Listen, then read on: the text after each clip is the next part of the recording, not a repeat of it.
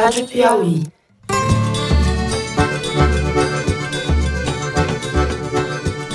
Olá, está começando mais um Foro de Teresina, podcast de política da revista Piauí.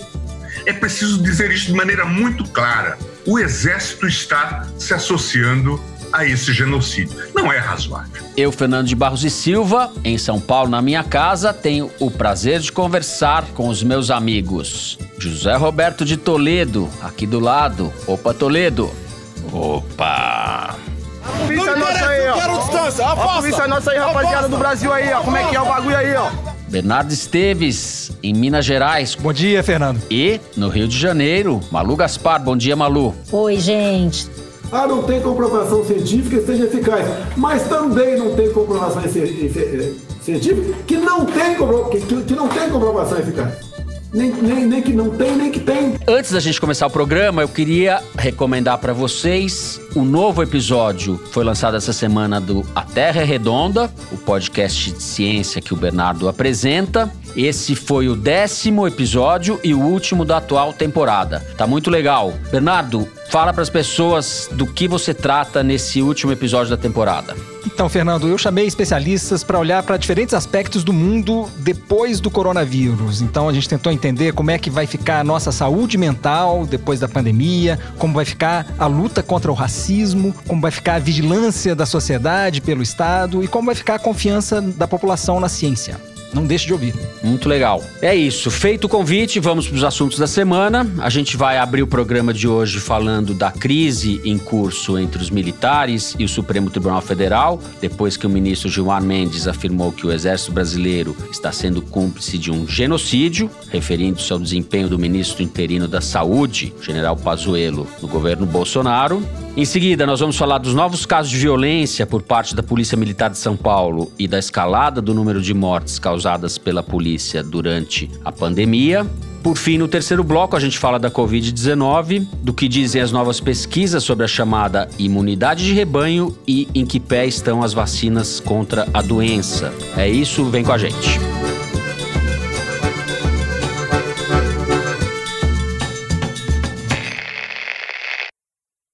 Muito bem. Nos últimos dias a gente está assistindo o desenrolar de uma crise entre os militares e o Supremo, mais especificamente na figura do ministro Gilmar Mendes, que durante um debate virtual do qual participou, criticando a atuação do Ministério da Saúde, disse que o Exército está se associando a um genocídio e é preciso pôr fim a isso. Gilmar Mendes falou que para muitos é uma obviedade, apesar da palavra polêmica genocídio, e o fato contrariou muito os militares. Na segunda-feira, o ministro da Defesa, general Fernando Azevedo, assinou uma nota junto com os comandantes do Exército, da Marinha e da Aeronáutica, na qual dizia que a declaração de Gilmar Mendes era infundada, irresponsável e leviana. Além da nota, o ministro Azevedo entrou com uma representação contra Gilmar Mendes na Procuradoria-Geral da República, usando um artigo da Lei de Segurança Nacional, entulho autoritário, que considera crime, abre aspas, incitar a animosidade, fecha aspas, entre ou contra as Forças Armadas.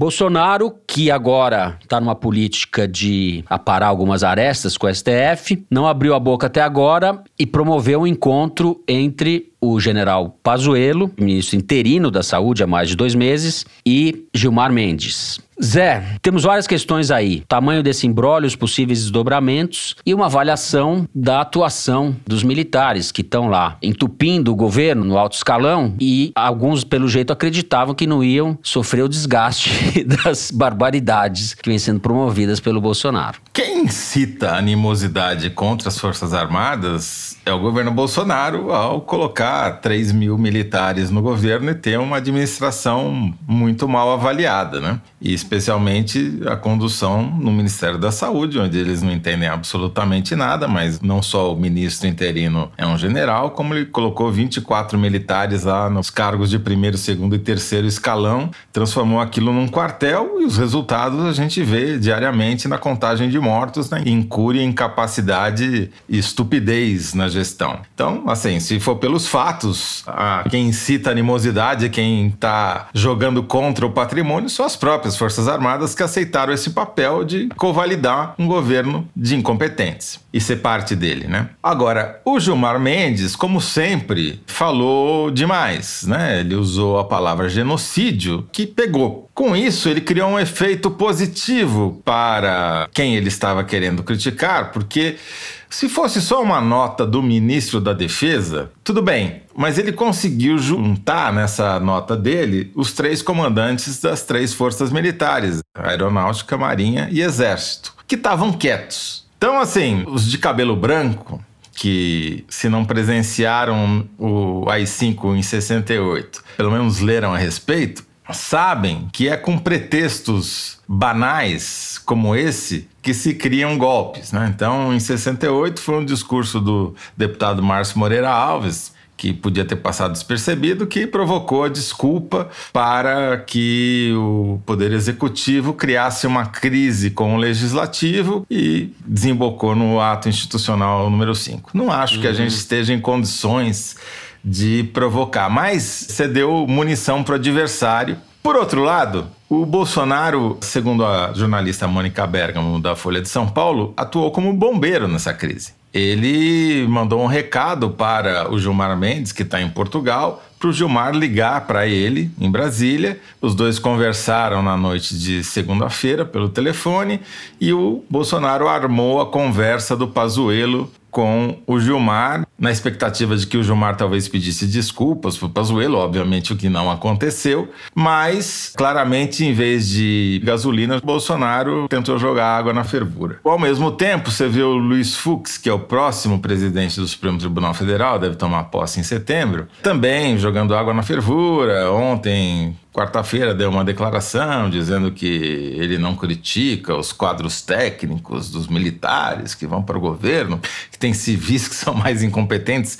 Mas, enfim, eu não creio que essa crise vá escalar. Porém, o Supremo, que é alvo constante dos bolsonaristas, dos olavistas, agora virou alvo também dos militares. E eles colocaram uma espada de Damocles sobre a cabeça do Gilmar, porque você tem um pedido de abertura abertura de processo contra ele na Procuradoria-Geral da República. Pode sentar em cima, ou dependendo uhum. do andar da carruagem, pode eventualmente levar esse processo adiante. Uhum. Nessa quarta-feira, a gente publicou um artigo do cientista político César Zucco, professor da Fundação Getúlio Vargas, ex-professor da Universidade de Princeton, Estados Unidos, no qual ele analisou todas as pesquisas de opinião que foram publicadas desde o começo do governo Bolsonaro. Uhum. E foram 127, o que em si já é um fenômeno e uma boa notícia, porque tradicionalmente no Brasil você tem pouca quantidade de pesquisa e nos últimos dois anos essa quantidade aumentou muito. E a resultante da análise que ele fez, que é uma análise que envolve um algoritmo desenvolvido por um professor da Universidade de Carolina do Norte, nos Estados Unidos, o James Stevenson, o que a gente vê é que o Bolsonaro tinha. Basicamente é o que a gente vem dizendo no Foro de Teresina já há muito tempo, baseado nas pesquisas do Ideia Big Data. A popularidade dele caiu um pouco, certo? Ela caiu no começo do governo para a faixa de um terço, 30%, 33%.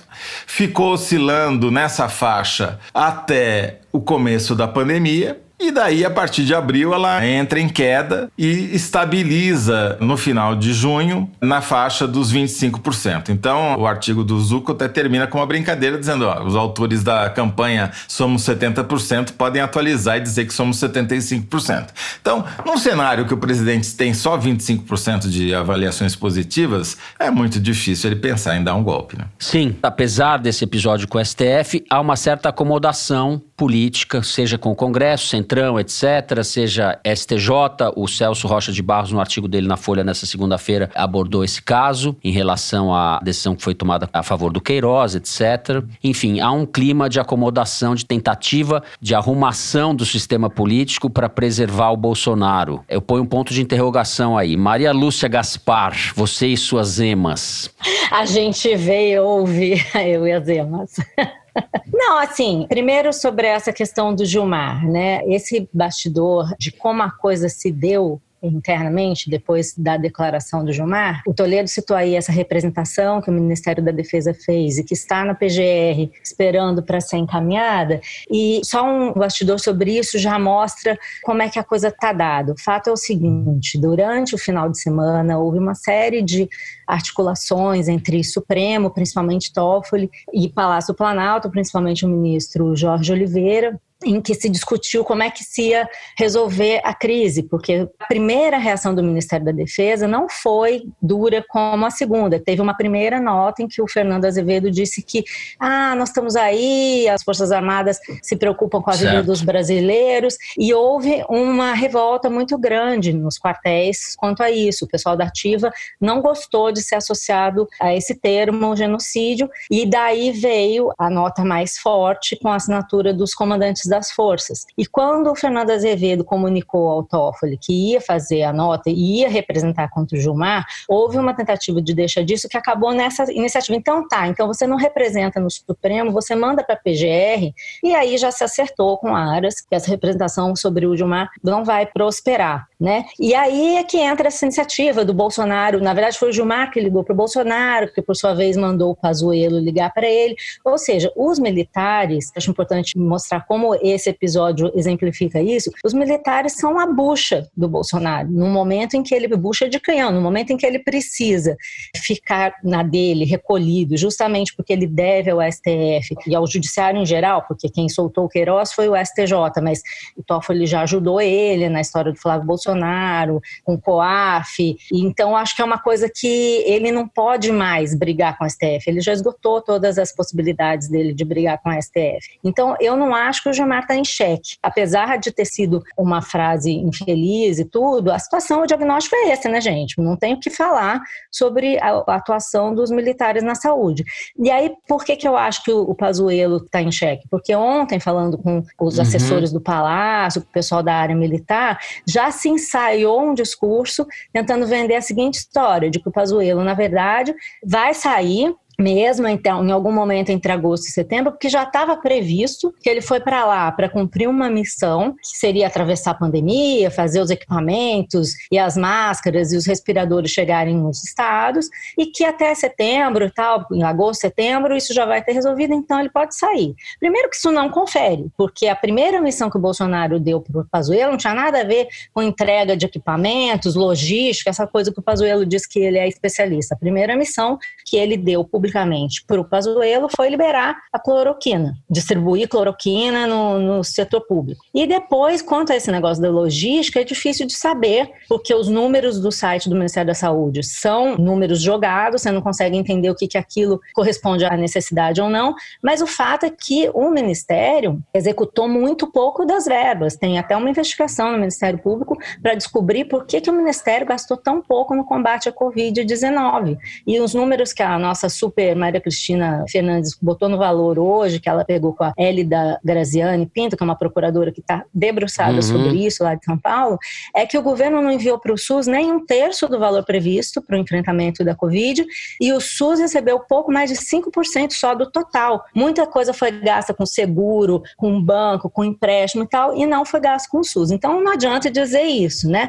Agora, independentemente do que o acólitos ali do Pazuello venha dizer para justificar a retirada de cena, o fato é que os militares estão colhendo o que eles plantaram. Com ou sem termo genocídio, o que interessa é a gente mostrar que Exato. eles entraram na política. Eles, no momento em que eles entram na política, eles estão sim sujeitos a críticas e eles têm que ouvir tudo que eles têm que ouvir. Não é possível que agora criticar militar vire um problema de lei de segurança nacional. Tudo agora no governo Bolsonaro é caso para a lei de segurança nacional, né? Tudo, tudo, absolutamente tudo. E isso não é uma forma de você reagir as críticas, né? Então, o que eu acho que tem que ser feito é uma oportunidade para a classe política, para todo mundo que se diz preocupado com isso, é começar a discutir formas de disciplinar a participação dos militares no governo. Porque o Pazuello, por exemplo, é um general da ativa. Ele está com um pé no quartel e outro na política, assim como muitos militares ali. E isso tem que ficar claro. Se os militares querem fazer política, eles têm que abandonar as armas. Simples assim. Isso é a regra da democracia. E por que, que eu acho que isso é uma oportunidade? Porque a partir desta semana semana está sendo enviada para o Congresso Nacional uma política nacional de defesa. Ele é toda a estratégia das Forças Armadas de defesa do Brasil para os próximos quatro anos. Isso ninguém nunca deu muita bola, porque não era uma questão dos outros governos, mas agora tem que ser. E nessa estratégia conta também como é que as Forças Armadas vão atuar. Então, acho que assim, se tem realmente gente como o Gilmar e um monte de forças políticas que apoiam o Gilmar, que estão realmente preocupados com isso, eles têm que passar além da bravata e começar a apresentar iniciativas práticas. Primeiro, vamos proibir o pessoal da ativa de estar no governo. Ou o cara é da ativa, o cara é reserva. É. Porque dizer, ah, é genocídio, é isso, é aquilo, hum. beleza. Mas então, cadê as forças políticas que prezam pela democracia e têm que agir para garantir que haja limites a esse tipo de coisa, entendeu? Eu acho isso, mas acho além. O estrago já está feito, né? O fato é que os militares entraram no governo de cabeça, são sócios, inclusive, da gestão desastrosa, criminosa, genocida, se quiser ou não, pode se discutir esse termo, mas é uma gestão criminosa porque amplificou o número de mortes e de pessoas doentes, né? Com medidas completamente contrárias ao que vem sendo sugerido e orientado no mundo inteiro. Então, os militares são sim corresponsáveis pela tragédia. Eu, pessoalmente, acho incompatível que as Forças Armadas, que são uma instituição de Estado e não de governo, participem de governos, de gestão. E isso voltou, de certa forma, começou a crescer com o Temer, com Etchegóin lá no gabinete institucional, com a GLOs, com a intervenção no Rio de Janeiro, etc. Mas a gente tem agora outro fenômeno, é outra escala, é outra natureza, né? Os militares são sócios desse governo, são, de certa forma, o esteio desse governo. Concordo com o Toledo que eles são falsamente competentes e falsamente técnicos, porque é uma gente mal preparada para o que está fazendo, né? É a milicocaquistocracia. É, é a milicocaquistocracia. Eles estão se comprometendo, a imagem das Forças Armadas vai se deteriorar, já está se deteriorando, isso pode demorar mais ou menos. Existe uma parcela da população que tem uma espécie de fetiche, encantamento, quase uma tara com o pessoal de farda, etc. Mas isso está minguando, na minha percepção. E a gente tem um problema grave aí, que é justamente como é que essa gente vai desmontar do cavalo, né? Porque aproveitando a quarentena e forçada do presidente da República, o Mourão já ocupou os espaços, foi dar entrevista na Globo News, etc. Saíram de sendo sincerões o Salles, o Bolsonaro, e entraram os cínicos, que é o Paulo Guedes, o Mourão, falando: ah, nós estamos cuidando da Amazônia, a gente tem que resolver o problema. Quando todos os indicadores dizem o contrário, né? A Malu colocou no grupo do Foro de Teresina o vídeo da entrevista do Mourão, no trecho em que ele diz que o Bolsonaro não chegou à fase intelectual da carreira militar militar. Então ele encerrou a carreira dele num posto que é o posto de capitão, onde você é muito mais físico do que intelectual. O meu comentário sobre essa fase é sorte do Bolsonaro, né? Porque se a fase intelectual é o Mourão, fez bem ele em permanecer como capitão. É um deserto intelectual. Então é isso. Tentando fazer um resumo aqui do que eu estava pensando do quadro geral, eu vejo, por um lado, um movimento de acomodação do sistema político em relação ao Bolsonaro, seja no Congresso, seja nas instituições, a despeito desse episódio que não é trivial envolvendo Gilmar Mendes. E por outro lado, tem esse desgaste do Bolsonaro, a popularidade está sendo corroída porque os fatos são intoleráveis. Essa é a verdade. Esse governo é intolerável, é o pior governo da República Brasileira, é uma coisa criminosa. O Bolsonaro mais para frente, não sei quando, vai ser processado pelos crimes que está cometendo, e eu espero que ele seja processado. Há uma pressão de grupos organizados do pessoal do dinheiro de fora, porque o Brasil está destruindo a Amazônia, está sendo disfuncional para os próprios interesses do grande capital. O governo está sendo estrangulado de todas as maneiras. Vamos ver como as ruas vão reagir no segundo semestre quando as pessoas puderem circular um pouco mais livremente, né? A crise econômica a gente sabe não vai arrefecer, pelo contrário, e isso joga um, elemento a mais de perturbação e de incerteza no que vai acontecer com este governo lastimável. Ficamos aqui então com o primeiro bloco do programa. A gente vai falar no segundo de violência da Polícia Militar. Vem com a gente.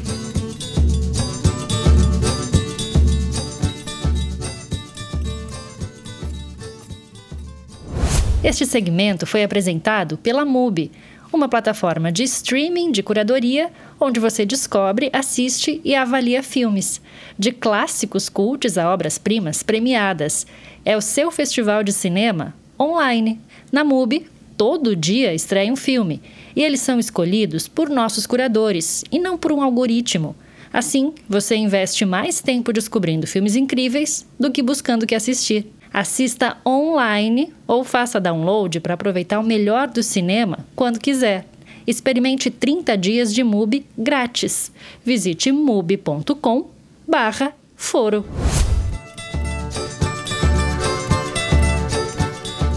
Muito bem.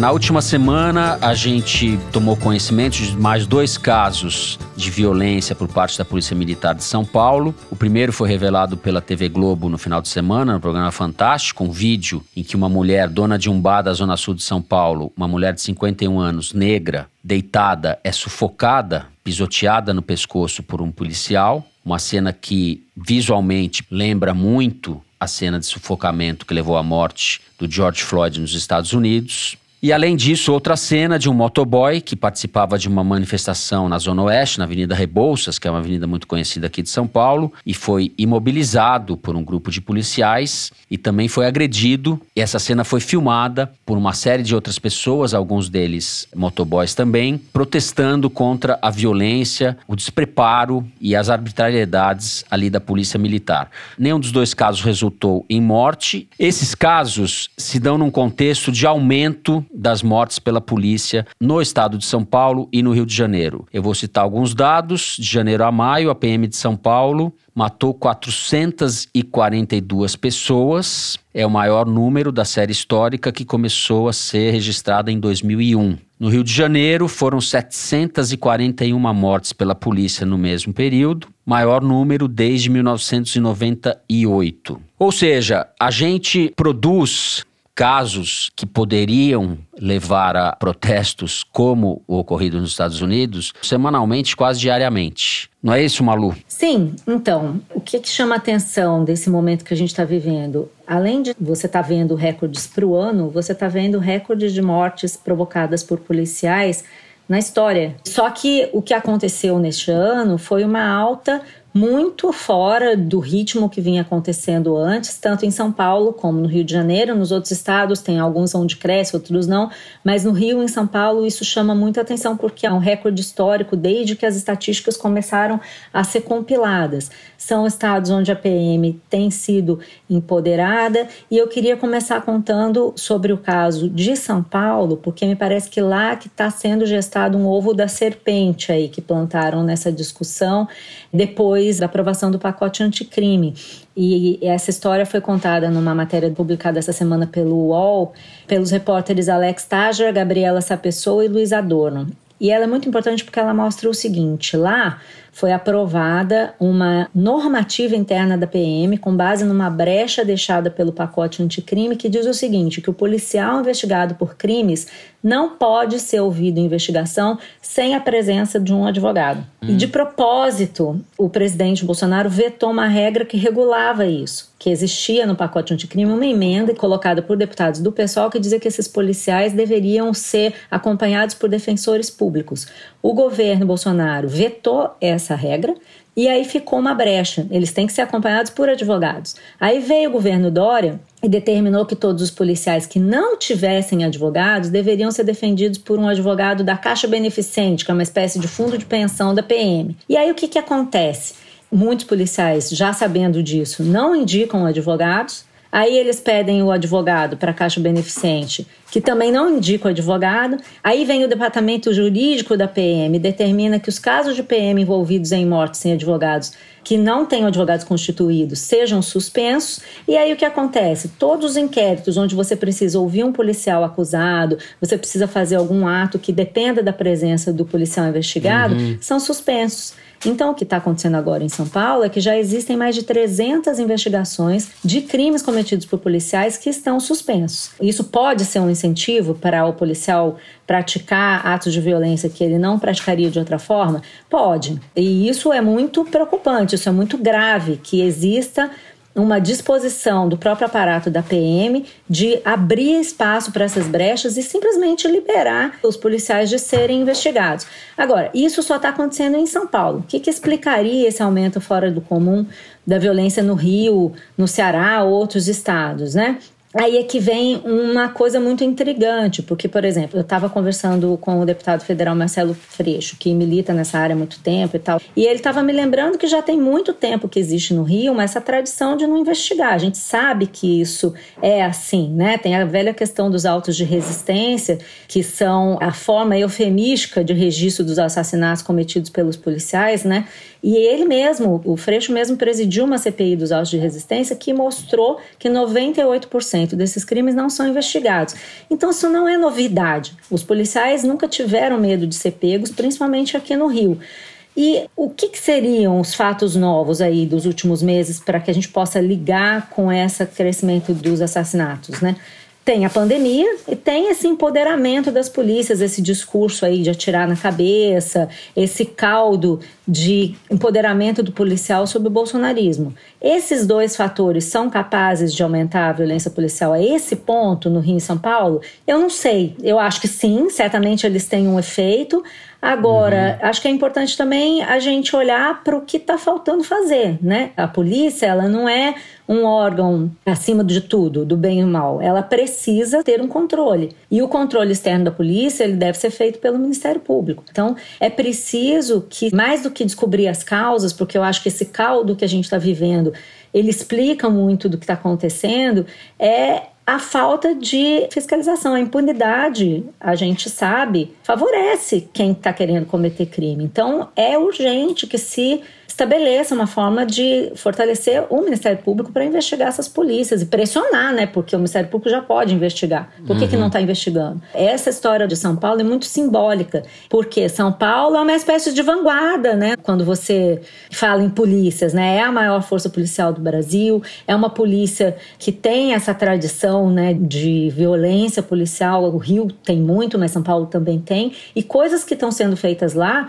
muito provavelmente vão ser copiados. Daqui a pouco nós vamos ter normativas como essas de São Paulo em vários lugares do Brasil, que só piora uma situação que já é muito, muito grave. Toledo. Tem novidade sim, e é um recrudescimento do aparato para deixar os policiais impunes a justiça militar assumiu toda e qualquer possibilidade de punir esses caras. A justiça civil, que anos atrás até tinha alguma chance de entrar no processo, foi totalmente alijada. Vamos lembrar que as forças policiais militares são a base do movimento bolsonarista. Os militares do Exército, das Forças Armadas entraram depois, muito depois. Até os olavistas chegaram depois. Quem estava na origem do bolsonarismo são os policiais militares. Eles são os grandes vencedores da eleição do Bolsonaro. Então, o que acontece é que nunca a polícia militar teve tão forte foi tão autônoma, independente, sem prestar conta para ninguém, a não ser para a própria justiça militar, que efetivamente faz pouco. E você tem governadores fracos. No Rio de Janeiro, você tem um cara prestes a ser empichado, que usou como mote de campanha puxar o saco dos policiais militares e dos policiais civis. Acabou com o secretário de segurança,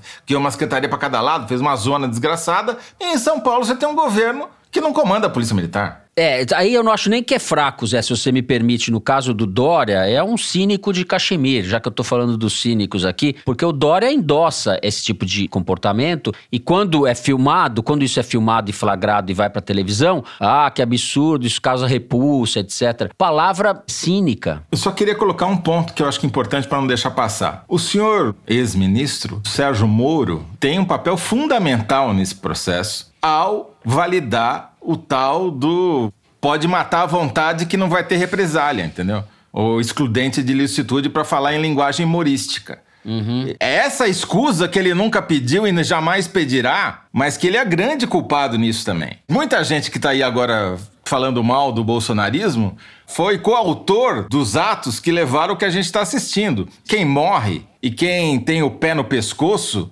não é o engravatado da Faria Lima. Nunca foi. A polícia militar é uma polícia racista que só prende pobre, só mata pobre e preto. Sim, 78% dos assassinatos cometidos, segundo o país, são de negros. Nunca ninguém de Caxemir levou um pé no pescoço da polícia militar.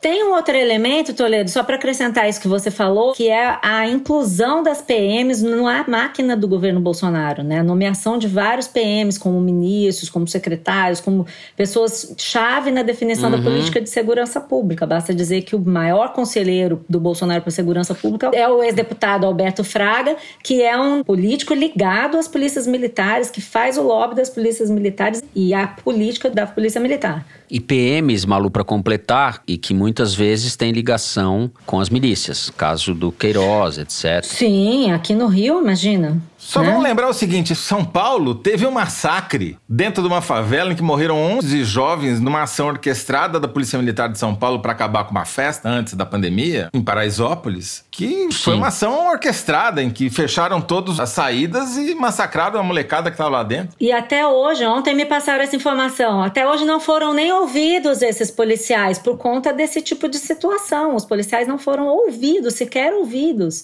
E isso aconteceu na gestão do Sérgio Moro e do e João do Dória. Dória. E o isso. Bolsonaro é o grande impulsionador disso. Vamos dar nome é. aos bois. Isso vem desde o ano passado, desde o início da gestão Bolsonaro. que teria levado a esse aumento tão grande neste ano? Mas né? já acumulando. Pois é, como eu sou uma ingênua que acredita nas instituições, resta tentar que alguma instituição tome o controle dessa fiscalização, porque se não for isso, nós estamos entregues, né? O que eu acho, para tentar resumir, é que os direitos humanos nunca prevaleceram no Brasil. É uma causa derrotada historicamente e que agora está sendo mais derrotada ainda, né? A gente teve uma ilusão, de certa forma, houve avanços, etc., no governo Fernando Henrique, no governo Lula. Mário Covas era um governador muito empenhado em fazer isso e tem uma frase famosa dele dizendo que não controlava as forças policiais quando aquilo parecia um problema.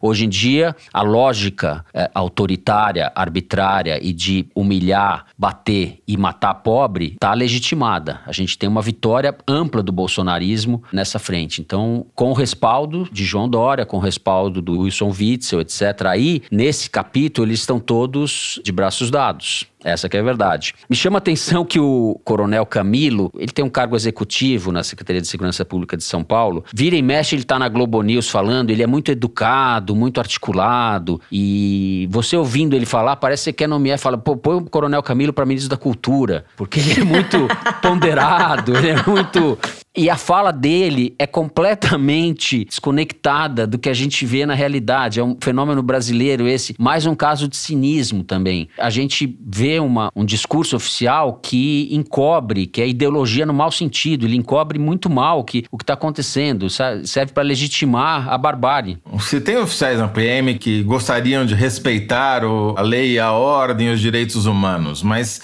a verdade é que esse oficialato, parte desse oficialato, não manda mais na tropa. É. Na verdade, esse tipo de regra, né, é passar boiada sobre essa questão do controle da polícia. Vai passando normativas internas que acabam levando a completo oba-oba, né? Bom, não descarto que haja no Brasil uma revolta diante de algum caso desses, se não da mesma dimensão que houve nos Estados Unidos, algo parecido. Eu acho que a gente está perto de uma situação como essa. As pessoas estão se revoltando e eu acho que pode acontecer isso. Eu torço, aliás, para que aconteça, porque sem uma coisa dessa, eu acho que dificilmente a gente vai ter avanço ou reversão desse quadro inaceitável. O segundo bloco do programa fica por aqui. Vamos chamar o Bernardo Esteves para a roda agora e falar de pandemia no Brasil. Vem com a gente.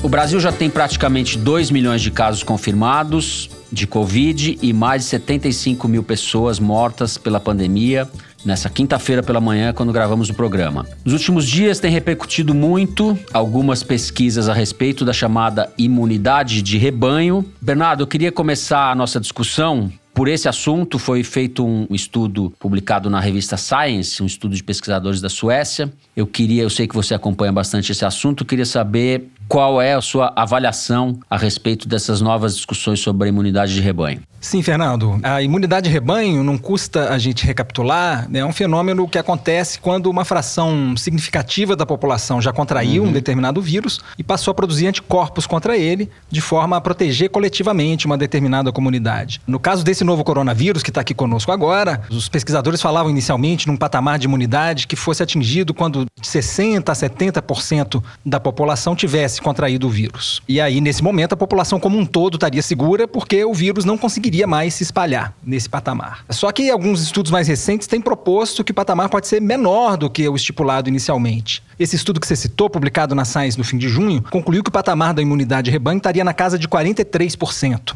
E teve uma reportagem muito boa que saiu nessa semana na revista The Atlantic, que ouviu uma pesquisadora de uma universidade escocesa que tem encontrado valores ainda menores quando ela roda os modelos dela. E isso porque as estimativas iniciais partiam do pressuposto de que todas as pessoas têm a mesma capacidade de transmitir o vírus, que é como se a população fosse muito homogênea. Uhum. Só que a realidade é muito diferente. As pessoas se comportam de um jeito diferente, seus corpos funcionam de maneira diferente, e por isso tem gente que tem mais potencial de espalhar a infecção. E parece que a gravidade da doença e a resposta imune dos infectados depende também, por exemplo, da quantidade de vírus que a pessoa contrai no ato da infecção. Uhum. Isso tudo vai ter efeito sobre a imunidade de rebanho, assim como a mobilidade das pessoas e a adesão de uma determinada população ao isolamento social. Esses modelos novos que têm aparecido estão levando em conta essa heterogeneidade da população na capacidade de transmitir o vírus. Mas a mensagem mais importante que eu quero passar em relação à imunidade de rebanho é que a gente não deve usar esses modelos como pretexto para afrouxar o isolamento social e outras medidas não farmacológicas de controle da doença. No caso, passar álcool em gel, lavar as mãos, usar máscara, etc. Esses resultados não são a boa notícia que muita gente está esperando para sair de casa. Certo. Primeiro, porque são modelos matemáticos que podem não estar tá levando em conta características de transmissão da Covid-19 que a gente ainda não conhece. A gente não sabe, por exemplo, por quanto tempo quem pegou a doença vai ficar imune ao vírus depois de se curar. E estudos recentes estão mostrando que essa imunidade pode durar apenas alguns meses. Essa semana a gente teve um estudo do King's College de Londres que concluiu isso, mas esse trabalho ainda não foi revisado por outros cientistas. E o que a gente sabe do conceito de imunidade de rebanho vem de observações feitas em condições controladas. Por exemplo, quando a gente vacina uma parcela expressiva da população, a gente sabe quanta gente foi imunizada com o mesmo nível de exposição ao material genético do vírus e com uma resposta imune previsível. No caso desse novo coronavírus, nada disso está controlado. E uma coisa muito didática uhum. que esses novos modelos estão mostrando é que a transmissão dessa doença parece seguir alguns princípios dos sistemas caóticos. Ou seja, uma pequena mudança nos parâmetros iniciais pode levar a uma evolução bem diferente do fenômeno que a gente está acompanhando, no caso, a transmissão da Covid-19. Como a gente ainda não entende direito as condições iniciais, o desenrolar desse fenômeno pode seguir trajetórias muito diferentes. E no caso desse desdobramento na pandemia, a gente não está mais apenas no universo conceitual dos modelos matemáticos, mas no mundo muito concreto de UTIs e cemitérios lotados. Outro motivo para a gente não apostar na imunidade de rebanho é que, mesmo que a gente venha alcançar ela na casa dos 40%, como sugere esse estudo da Science, isso não quer dizer uhum. que ela vai ser homogênea na população. Isso pode não valer para populações muito homogêneas, por exemplo, idosos num asilo ou crianças numa escola, por exemplo.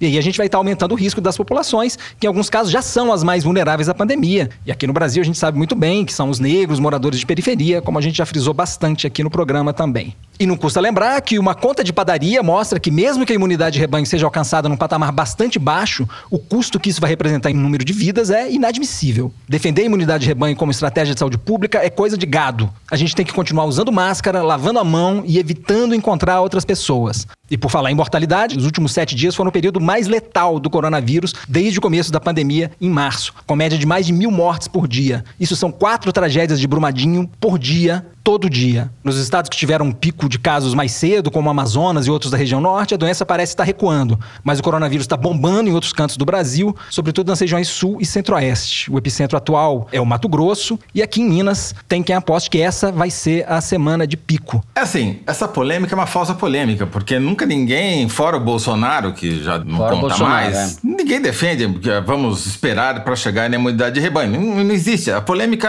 ela, eu não sei de onde ela surgiu porque todo mundo concorda que a imunidade de rebanho existe, óbvio, porque senão as epidemias não acabavam. Aliás, a vacinação é uma maneira de você precipitar a imunidade de rebanho.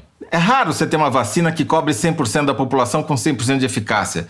Então, esse efeito, que é um efeito matemático, ele é, existe. É assim que todas as pandemias de influenza que houve até hoje acabaram, porque elas tiveram seu curso e chegou no momento que o vírus não conseguia mais se multiplicar. Isso acabaram antes que uma vacina fosse desenvolvida, como em 1965, em outras epidemias anteriores, como a própria gripe espanhola também transcorreu seu curso, atingiu-se a imunidade de rebanho e acabou a pandemia. Demorou três anos para isso acontecer, mas foi assim que aconteceu. E é assim que as pandemias acabam. Vamos pegar o caso do país mais bem sucedido do mundo no controle da epidemia de coronavírus, que é o Vietnã. País com quase 100 milhões de habitantes, faz fronteira com a China, teve o seu primeiro caso em janeiro, fez tudo certíssimo, fechou a entrada, controlou quem chegava de avião, fez isolamento, fez contact tracing, testou as pessoas que precisavam ser testadas, o resultado foi absolutamente fantástico. Teve menos de 400 casos e nenhuma morte. Pois bem, qual é a situação do Vietnã hoje? Está com tudo controlado, pouquíssimos novos casos, não tem mais transmissão interna, erradicou a doença como a Nova Zelândia. Erradicou a transmissão interna, só tem problema externo. Só que acontece o seguinte: é um país, é uma economia que depende do turismo em grande parte. E ela não pode abrir as suas fronteiras impunemente porque o vírus está lá fora e a sua população está completamente vulnerável ao vírus. Então ela ganhou tempo preservou vidas para esperar que venha a vacina ou que os outros países sejam tão eficientes quanto o Vietnã foi para controlar a doença. Como existe o Brasil, Estados Unidos, Inglaterra para uhum. mostrar que você pode ser muito mais incompetente, vai ser difícil que ela fique esperando os outros países fazerem o que ela fez. Então, só tem duas maneiras do Vietnã que fez tudo certinho voltar ao normal ou o Brasil tomar vergonha na cara, o Bolsonaro deixar de ser o Bolsonaro, o Trump deixar de ser o Trump, ou precisa descobrir uma vacina. Então, assim, a imunidade de rebanho não é o caminho. A imunidade de rebanho é o objetivo, é o destino. Seja pela vacina, seja pelo controle. Como nós não fizemos controle, se não vier a vacina, o que, que vai acontecer? Nós vamos chegar na imunidade de rebanho.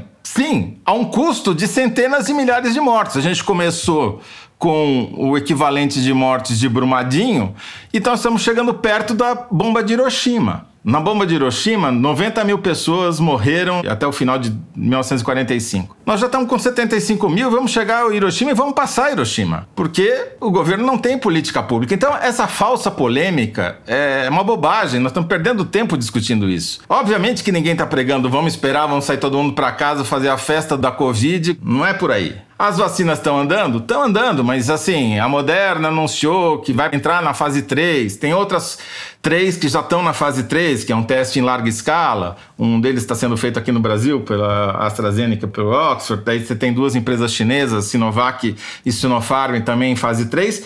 E tem uma que ninguém fala, que é muito curiosa, que é uma pesquisa baseada na BCG, na velha BCG, que é usada da tuberculose, que mostra uma forte correlação entre quem tomou BCG na infância e a resistência ao vírus. Então é isso que o Bernardo está falando. A gente sabe nada ou quase nada sobre é, a transmissão do vírus e, assim, a única coisa que eu queria pontuar que as pessoas que falam, ah, a gente não sabe nada sobre como vai ser a imunidade, se vai durar. E é verdade, uhum. a gente vê várias pesquisas mostrando que o tal do IgG, o IgM, lá, os anticorpos que estão no soro, caem ao longo do tempo. O fato de cair não significa que você deixa de ficar imune. Isso não foi provado ainda. Além disso, tem cada vez mais estudos celulares saiu um outro essa semana na revista Cell, mostrando que além dos anticorpos tipo IgG e IgM, que são detectados nos exames sorológicos, o organismo humano tem um mecanismo chamado células T,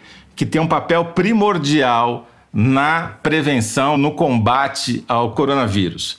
E essa semana saiu um estudo na Cell mostrando que pacientes de SARS, lá de 2003, 2000, ou seja, 17 anos atrás, ainda hoje têm imunidade adquirida por essas células T que garantem que eles não se reinfectem. Funcionam como uma espécie de sistema de alerta para o organismo quando o cara entra em contato novamente com um coronavírus. Então, embora a gente saiba muito pouco, não é que a humanidade vai acabar por conta dessa epidemia. Do mesmo jeito que há más notícias, há boas notícias também. Me chamou muita atenção a reação que houve na opinião pública, nas redes sociais, a divulgação dessas pesquisas, porque parece que as pessoas ficam bravas quando esse tipo de pesquisa é divulgado, como se os dados que a gente está vendo, que o Toledo e o Bernardo já explicaram, fosse uma negação da importância do isolamento ou do uso de máscaras. É como se dizer que nós estamos chegando perto de uma imunidade de rebanho seja uma afronta, uma ofensa. Tipo, você não pode falar isso porque nós estamos aqui em isolamento social. Parece que é uma coisa, é como se a gente estivesse caindo no discurso de que o vírus seja de direita ou de esquerda. Se você falar que está perto da imunidade de rebanho, então você é de direita, então você não pode falar isso. Gente, olha, cola com a ciência, tá? A gente tem que olhar para esses dados sem preconceito e sem mistificação. Então, quando você fala que a imunidade rebanho é menor do que se pensava, não quer dizer que você está sendo pró-vírus ou nada disso. Até porque o vírus é, não é de esquerda, não é de direita. O vírus segue o rumo. O vírus é que nem o Kassab, né? Não é de esquerda, nem de direita, nem de centro. Sim, mas aí vem aquela coisa. O nosso querido presidente politizou essa questão quando ele diz que quem é de direita toma cloroquina e quem é de esquerda toma tubaína e não sei das quantas. Presidente, a gente já sabe quem é. Agora, pessoas que se julgam esclarecidas, olharem para um estudo como esse e começarem a ficar bravas como se ele está negando a nossa realidade, então esse estudo é um absurdo. Eu ouvi muito isso. Eu acho que a gente tem que parar com isso e começar a olhar a ciência como que ela é, porque é o seguinte, fora da ciência não vai ter solução. E se isso significar que pode flexibilizar a quarentena em algumas regiões, é importante a gente lembrar, nós já falamos disso muitas vezes aqui. A epidemia não é a uhum. mesma no Brasil inteiro. Cada lugar tem uma dinâmica. No Rio de Janeiro, por exemplo, está caindo. Nós já falamos sobre isso alguns programas. As mortes atingiram um pico em maio, depois começou a ter uma queda abrupta. Todo mundo tem que sair na rua? Não, pelo amor de Deus, mas existe uma curiosidade sobre isso e ainda bem que existe. Isso é o fato, não é uma coisa de direita ou de esquerda. Até porque nós não temos governo, nós não temos dinheiro, as pessoas estão passando mal nas periferias, as pessoas mais pobres são atingidas. Então, se a ciência apontar uma solução, vamos receber isso com abertura, vamos receber isso bem. Só repetindo que eu acho que precisa deixar bem claro. A imunidade de rebanho, ela vai acontecer de um jeito ou de outro. Sim porque uma hora a epidemia vai acabar. Porque assim, essa questão aparece pelo seguinte: em alguns lugares, pega Manaus, fez absolutamente tudo errado, tudo errado nada. E tá alto, mas regrediu. Sem que ninguém tivesse tomado uma medida eficiente lá. Por quê? Mas regrediu depois de um estrago monumental. Sim, é, é. lógico, mas é isso que acontece. Quando você é. não faz nada, as pessoas se contaminam a rodo rapidamente, matam um monte de gente, e aí vai ficando mais difícil pro vírus encontrar outra vítima. Eu não sei se é isso que está acontecendo. Os modelos matemáticos, como o Bernardo bem frisou, são modelos matemáticos. E não é que a gente pode pegar o modelo e transpor e explicar Manaus. Talvez explique Manaus. A gente não sabe, a gente não tem a mínima noção. São Paulo bateu 50 dias, mais de quase três meses, quase 90 dias de recorde diário de mortes. Mortes totais, a partir de abril ou final de março. Todo dia era o dia que tinha mais morrido paulistano na história da cidade. Felizmente, desde o dia 23 de junho, isso deixou de ser verdade, esses recordes deixaram de ser batidos. Tem um médico que entende muito de mortalidade em São Paulo que fez um estudo muito interessante, que infelizmente não foi publicado, mas enfim, que mostra que é como se São Paulo tivesse, o inverno de São Paulo tivesse caído no outono, porque no inverno você tem o pico de mortes todo ano na cidade de São Paulo, porque o frio e a poluição precipitam mortes, principalmente de pessoas vulneráveis, idosos, gente que já tem alguma doença tal. Esse ano, o inverno caiu no outono por causa da pandemia. Então, você tem uma sobremortalidade muito alta na cidade, nunca se morreu tanto, claramente por causa causa da pandemia, mas uma parte das mortes são justamente de pessoas mais vulneráveis e que tiveram a sua morte antecipada pela Covid. Isso uhum. significa que o Bolsonaro tem razão? Obviamente não, mas significa que talvez, com muita sorte, não morram tantas pessoas quanto as projeções iniciais apontavam que iam morrer em São Paulo, que eram 30 mil. É, e o que está acontecendo, a gente vê pelos gráficos, isso o Jornal Nacional tem feito isso diariamente. O Brasil tem um comportamento sui generis, né, Bernardo? De a gente está num platô. Eu não vi isso em nenhum país que foi muito afetado, entre os países que foram mais afetados, nenhum país está com esse comportamento, essa curva como a brasileira, certo? Porque a gente está numa média de mais de mil mortes por dia há muitos dias, né? O número de mortes nacional, de fato, ele abarca isso tudo, as diferentes epidemias que a gente está vendo, né? Isso foi colocado uhum. aqui hoje. Rio de Janeiro, os casos parecem estar tá caindo, no Amazonas, Manaus, mas ao mesmo tempo está é, bombando no Mato Grosso, está bombando aqui em Minas Gerais, na região sul, Santa Catarina, Rio Grande do Sul. Então, a gente tem que tomar cuidado com o que a gente diz sobre essa média nacional, enfim, que realmente a gente tem que esmiuçar e entender melhor o que ela significa. O caso dos Estados Unidos é um pouco parecido. A gente viu uma explosão muito grande da doença no começo na costa leste, cidades como Nova York, por exemplo, tiveram um número altíssimo de casos no começo e agora parece estar tá controlado nesse momento em Nova York, por exemplo, ao mesmo tempo em que a Flórida está bombando, Arizona, Texas, uma série de outros estados. Então, enfim, lá também o que a gente vê, né, assim, os números nacionais e tem estudos que projetam que a epidemia vai piorar ainda nos Estados Unidos nas próximas semanas, o número de mortes vai voltar a aumentar. Então, enfim, a gente tem que tomar cuidado para as médias nacionais, sobretudo em países de grandes proporções, como Brasil uhum. e Estados Unidos. O fato é que a nossa curva nacional, esse platô prolongado, não vi em nenhum outro lugar. Não, você tem razão, é muito incomum. Eu fiz um gráfico comparando as mortes em São Paulo e Nova York. Nova York é a cidade que teve o maior número de mortes até hoje, mais de 18 mil, uhum. e São Paulo é a segunda cidade do mundo com o maior número de mortes, quase 9 mil, indo para 10. Nova York é uma montanha, assim, clássica. Uhum. Subiu rápido, uhum. caiu rápido. São Paulo é um planalto, como é a topografia da cidade mesmo. Subiu, ficou e tá num patamar já faz quase três meses. Talvez, quem sabe, com muita sorte, comece a cair agora, porque a epidemia saiu do centro rico e foi para as franjas, para as periferias da cidade. Se a gente tiver muita sorte, já que a gente depende da sorte, o que vai acontecer com a média nacional é que na hora que o momento agudo do sul e do centro-oeste, que foram as duas últimas regiões a serem atingidas com mais força pela epidemia, passar, talvez a média nacional caia. O vírus vai esgotando os estoques das pessoas mais vulneráveis, e daí quem que segura a epidemia de uma explosão? É quem pode fazer é, isolamento social. Agora, se o cara que está fazendo isolamento social sair pra rua agora, aí ele vai alimentar a epidemia. Bom, o fato é que a gente tem a sensação bastante triste de estar tá saindo, não sei se está saindo, mas é como se você estivesse vendo os escombros de uma guerra, você olha pro lado e você não sabe se você comemora porque você também está vivo e as pessoas estão vivas ou se você sente e chora porque a tragédia está na sua frente. No Brasil, a sensação é bem, a minha pelo menos, é essa. Muito bem, vamos agora para o momento Kinder Ovo, é isso? Nosso momento artificialmente feliz. A Malu já esfrega as mãos. Direção, solta o som aí, corta o microfone da Malu, que a gente vai adivinhar esse Kinder Ovo. O Google paga o MBL, né? E o MBL declara para a Receita que ele recebe é o Renan. dinheiro. Que diabos? Porra. Isto é Renan Santos. Bernardo Esteves. É um, é um Renan Santos. Renan Santos. funciona a rede social. E o cara fala que uma pessoa que manda um superchat no YouTube tá lavando dinheiro. Nenhuma empresa é investigada por nada. As dívidas são anteriores ao meu pai. E aí, ó, oh, qual é o esquema que tem que. Não tem esquema nenhum. Que, que, operação é essa que eles não levam os HDs? Os nossos HDs estavam todos no escritório, eles não levaram os HDs. Eles não levaram nada. Que, que operação é essa que eles invadem o escritório nosso e não leva nada? Não tem nada. Aí fica gerando essas notícias, aí fica o gado. É, é o que, gado? Vocês são ladrões, tá? Tem materialidade. Bernardo Esteves, nem só de ciência vive o repórter de ciência. O cara vem aqui, abrilhanta o programa e ainda arremata com Kinder Ovo. Romper essa sequência vitoriosa de Malu Gaspar aí, né? Tava na hora.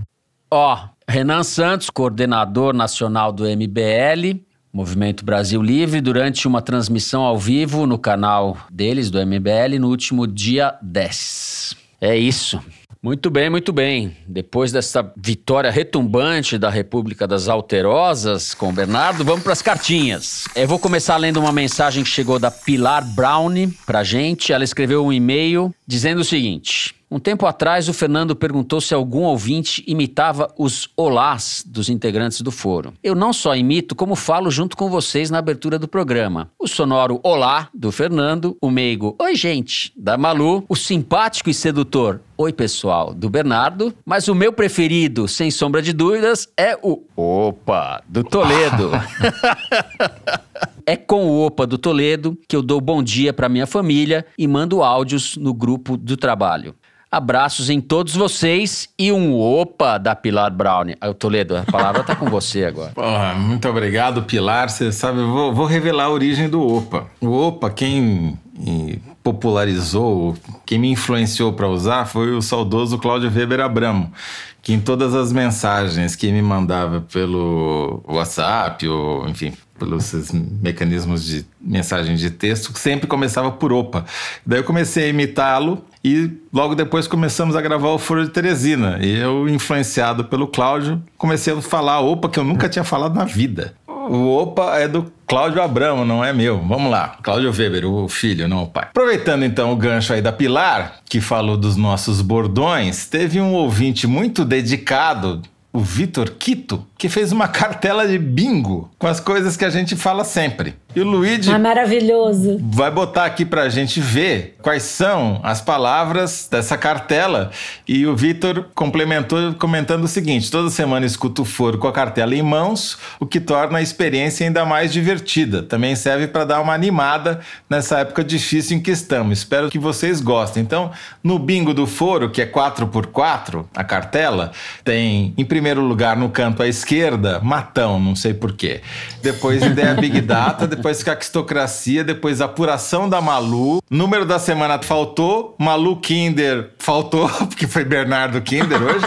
Momento Cabeção foi cortado pela edição. Igualdades também foi cortado pela edição. Cartas da semana a gente não falou. Imitação do Fernando não teve. Eu não citei Pô, Arquimedes. Tá ruim esse bingo, né? Grupo Zap da Malu também ela não falou. Adorno ficou de fora. Tá ruim, vai piorar. Também faltou. E Moro pedindo escusas. Esse eu falei. Então é o seguinte, nós não fizemos o programa, a verdade foi essa, né? O bingo falhou. Não teve, não teve foro hoje. Victor Quito, maravilhoso. Ah, Só falta a gente virar agora bonequinho de aqueles bibelozinhos assim. Já tem bingo, já tem. é, Você como tá é que chama? Bottom. um bonequinho etc. tipo do Tony Montana pra colocar na lareira do Queiroz? Eu queria mandar um beijo para o meu amigo Zé Gustavo, de Recife. Ele é jornalista e é baterista e grava um programa de MPB muito legal que se chama Papos e Beats. E ele ficou morrendo de ciúmes quando ele ouviu eu mandar um beijo para Rafaela, outra querida da minha amada Recife. Então, Guga, um beijo grande e seguimos juntos. Ó, seguinte, o Fábio Friso mandou uma mensagem pra mim falando assim: a Malu adora citar no Foro de Teresina o ditado Money Talks, Bullshit Walks. Mas eu queria dizer que a gente tem uma versão linda em português pra essa mesma frase, que é dinheiro fala, baboseira rala.